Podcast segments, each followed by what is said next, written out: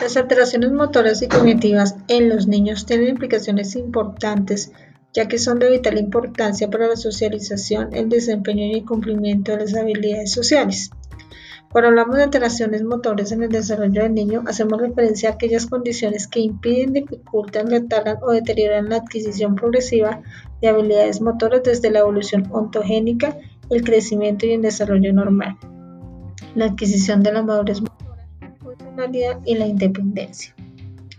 Para poder entender las alteraciones motoras se tienen en cuenta los hitos del desarrollo normal y el rango de variación entre ellos los factores que intervienen en la adquisición adecuada de la postura, la transición del movimiento reflejo a un movimiento voluntario y los trastornos motores resultantes entre los que encontramos.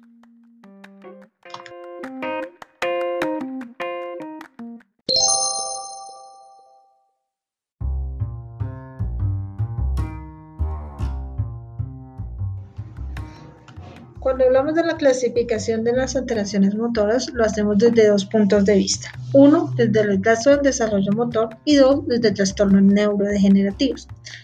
Se habla del trastorno del retraso del desarrollo motor cuando se habla de la aparición tardía o no aparición de alguna de las habilidades motoras, más eh, cuando se habla del trastorno neurodegenerativo se habla de deterioro psicomotriz, pérdida de habilidades motoras previamente adquiridas.